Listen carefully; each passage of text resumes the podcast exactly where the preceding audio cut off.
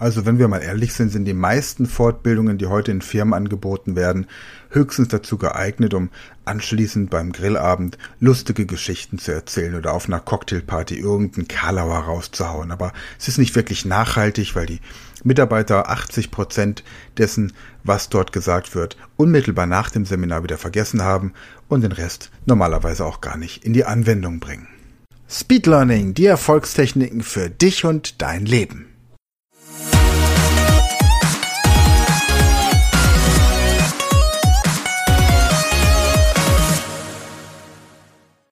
Hallo ihr Speedlearner da draußen, herzlich willkommen zur heutigen Podcast-Folge am 6. Oktober 2022 und die erste Frage, hast du heute schon getankt?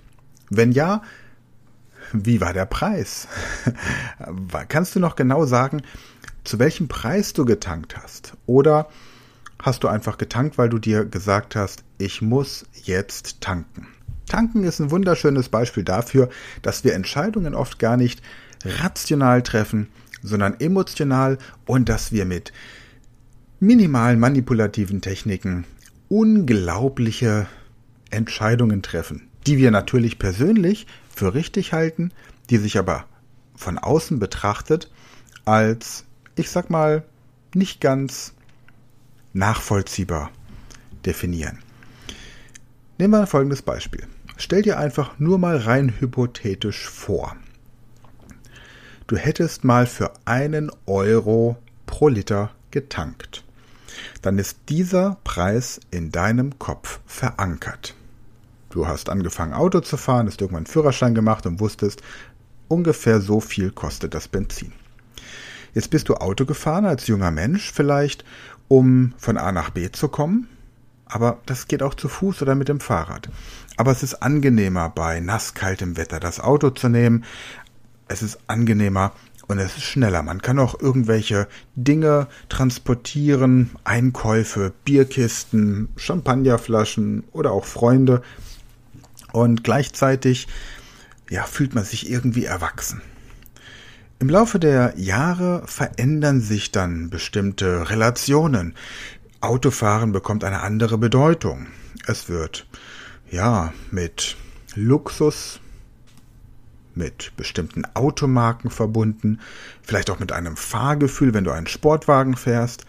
Und ansonsten gehst du an die Tankstelle und guckst dir verschiedene ja, Möglichkeiten an, diesen Spaßfaktor wieder mit Energie zu betanken. Wenn du jetzt nicht gerade ein Taxiunternehmen hast, dann gibt es viele verschiedene Alternativen zum Auto. Und oftmals wirst du dir aber einen Grund überlegen, warum es sinnvoller ist, das Auto zu nehmen, anstatt zum Beispiel die Bahn, den Bus, das Fahrrad und so weiter. Und während ich diese Alternativen aufzeichne, fallen dir schon ganz viele Gründe ein, warum man damit nicht fahren sollte. Soweit, so normal im Sinne von merkwürdig. Jetzt hatten wir vor kurzem den Fall, dass aufgrund der Corona-Pandemie die Benzinpreise hochgeschossen sind und dann sind sie plötzlich runtergefallen. Und tatsächlich habe ich vor gar nicht allzu vielen Monaten für ein Euro getankt. Dann kam unser allseits bekannter Konflikt hier in Europa und die Benzinpreise sind explodiert. Wir haben für 2,50 Euro zum Teil pro Liter getankt. Und anschließend sind die Preise wieder ein bisschen runtergegangen. Und mittlerweile machen wir uns nicht mehr wirklich Gedanken darüber. Wir sehen natürlich, dass der Preis hoch ist. Vielleicht schauen wir noch im Ausland. Aber fahren wir deswegen weniger? Nein, tun wir nicht. Warum?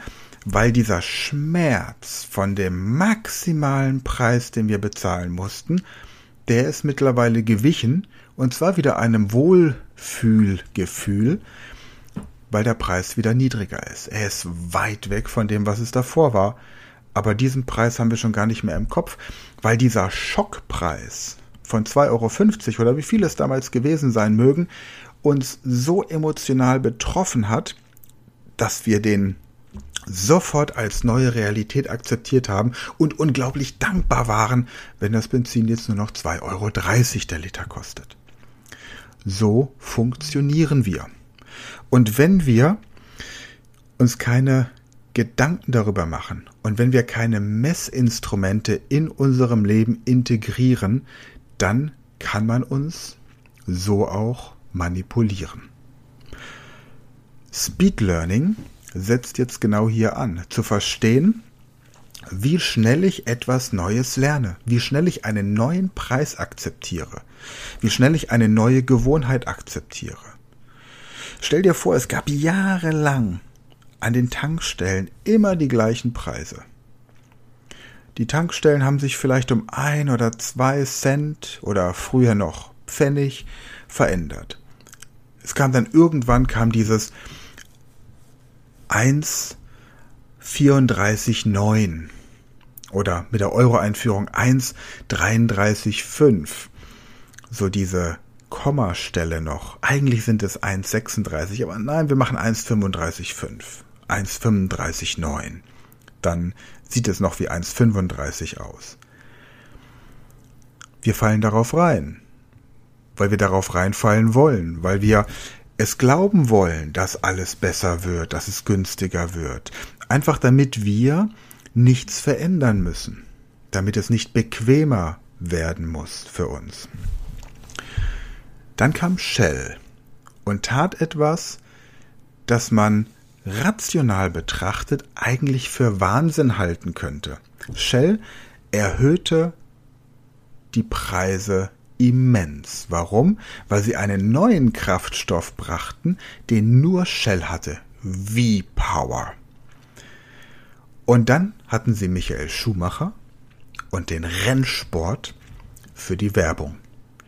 Und damit haben wir gedacht, hey, wenn ich V-Power bei Shell tanke, und bitte tank ganz viel V-Power bei Shell, ich habe nämlich Shell-Aktien, V-Power bei Shell, dann fährt mein Auto genauso gut wie die Kiste von Michael Schumacher.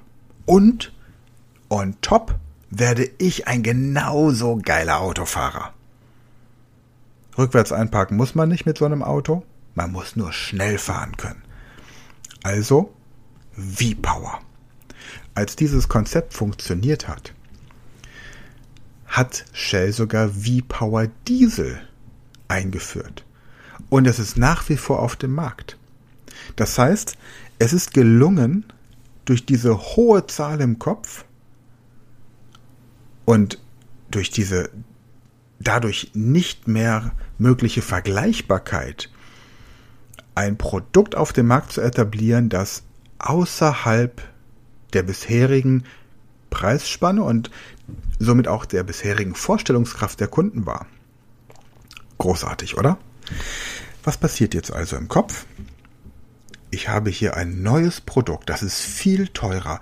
Da wird der Motor geschont, da wird das Getriebe massiert, da werden meine Sitze quasi auch noch entsprechend energetisch aufgeladen. V-Power. Und dieses Wie, das sieht ja aus wie die Finger, wenn sie das Victory-Zeichen machen. Das ist dieselbe Strategie oder die gleiche vielmehr wie bei den Uhren, die alle auf 10 nach 10 gestellt sind, um ein lächelndes Gesicht zu simulieren. Oder das ist dieser künstliche Lachsack, der bei, bei diesen, bei diesen Comedy-Sendungen wie King of Queens oder wie sie alle heißen im Hintergrund eingespielt wird. Dieses künstliche Gelächter, bei dem jeder merkt, dass es aus der Dose stammt und trotzdem finden wir diese Sendung deswegen noch ein bisschen lustiger. Was bedeutet das nun für dich, deine Arbeit, dein Leben, deine Kunden, deine Produkte, für deine Möglichkeiten? Wenn du verstehst, nach welchen Prinzipien hier das Gehirn Speed lernt, und zwar ganz schnell lernt, dass etwas offensichtlich attraktiver ist, besser, mehr Befriedigung, mehr Glückseligkeit, ein besseres Gefühl, mehr Erfolg oder mehr Lebensqualität zu bringen scheint, wenn du verstehst, wie das Gehirn tickt und in Sekundenschnelle, wie auf Fingerschnipp, diese Entscheidung für sich als korrekt und richtig akzeptiert, dann fällt es dir leichter in Zukunft Geschäftspartner zu loyalen Geschäftspartnern zu machen. Es fällt dir leichter, Kunden zu Fans zu machen. Es fällt dir leichter, ein Produkt an den Markt zu bringen. Es fällt dir leichter, dich vor Manipulation zu schützen. Und vor allem fällt es dir leichter, Entscheidungen von dir, von deinen Kollegen, von deinen Führungskräften, von deinem Team, von deinen Mitarbeitern vorhersagen zu können. Du wirst verstehen und vorhersagen können, welche Entscheidung dein Team treffen wird. Und dann kommt die rationale Erklärung, wir alle kennen das. Jeder kennt einen Raucher, der uns erklärt, warum das Rauchen für ihn in Ordnung ist. Es ist in Ordnung, dass alle anderen aufhören müssen zu rauchen. Aber ich rauche, weil es mir schmeckt, ich rauche, weil es mir Spaß macht und dieser ganze andere Selbstbetrug. Genau das gleiche mit Übergewicht, das gleiche mit zu hohen Ausgaben, Investitionen, die nichts bringen. Und das gleiche mit Mitarbeiterfortbildungen, die einfach nichts bringen. Mitarbeiterfortbildungen, bei denen man die Mitarbeiter entertaint. Da kommt ein Keynote-Speaker, der steht auf der Bühne, der beeindruckt. Und dadurch, dass er auf der Bühne steht, guckt man auch schon so nach oben, so wie in der Kirche auf das Kreuz. Man bewundert denjenigen, man guckt wie so ein kleines Kind zu den Eltern hoch, man, man schaut jemanden an, man himmelt jemanden an. Der steht da oben auf der Bühne, der macht seine Show. Oder die macht ihre Show. Oder das macht seine Show. Und dann ist man wie hypnotisiert und man denkt, ja, dieser Mensch hat so recht, fantastisch. Und dann geht man raus und sagt, ja, Chaka, ich bin Superman. Dann kommt man nach Hause und dann sagt die Frau Superman, bring mal den Müll raus und schon ist man wieder in der realen Welt. Keine Nachhaltigkeit, keine Messbarkeit von Resultaten. Warum keine Messbarkeit von Resultaten? Weil man nicht die Erkenntnis haben möchte, dass die Investition für diesen Keynote-Speaker rausgeschmissenes Geld war sondern man möchte sich in diesem Gefühl suhlen, dass die Mitarbeiter einen guten Tag hatten, sich entertained gefühlt haben und sagen, wow, da habt ihr wirklich einen tollen Speaker gehabt. Großartig. Es gibt ganz einfache Möglichkeiten, um ein, selbst so eine Keynote nachhaltig werden zu lassen darauf aufbauenden Workshop anzubieten, bei dem die Mitarbeiter ins Handeln kommen und trotzdem gutes Gefühl haben. Nicht das Gefühl haben, dass sie viel Zeit und Energie investieren müssen, womöglich auch noch auf irgendwelche Dinge verzichten müssen. Nein, sondern mit kleinen, spürbaren Erlebnissen den Mitarbeitern klar machen, was funktioniert und warum. Wie tickt der Kunde? Wie tickt der Kollege? Wie tickt der Chef? Wie tickt man selbst? Wie tickt der Keynote-Speaker? Und wenn man das verstanden hat, dieses Prinzip, das V-Power-Prinzip, das Prinzip, dass man einen Haufen Eselsdung umgeben von Diamanten in einem Porsche besser verkaufen kann, als wenn es einfach nur Eselsdung ist.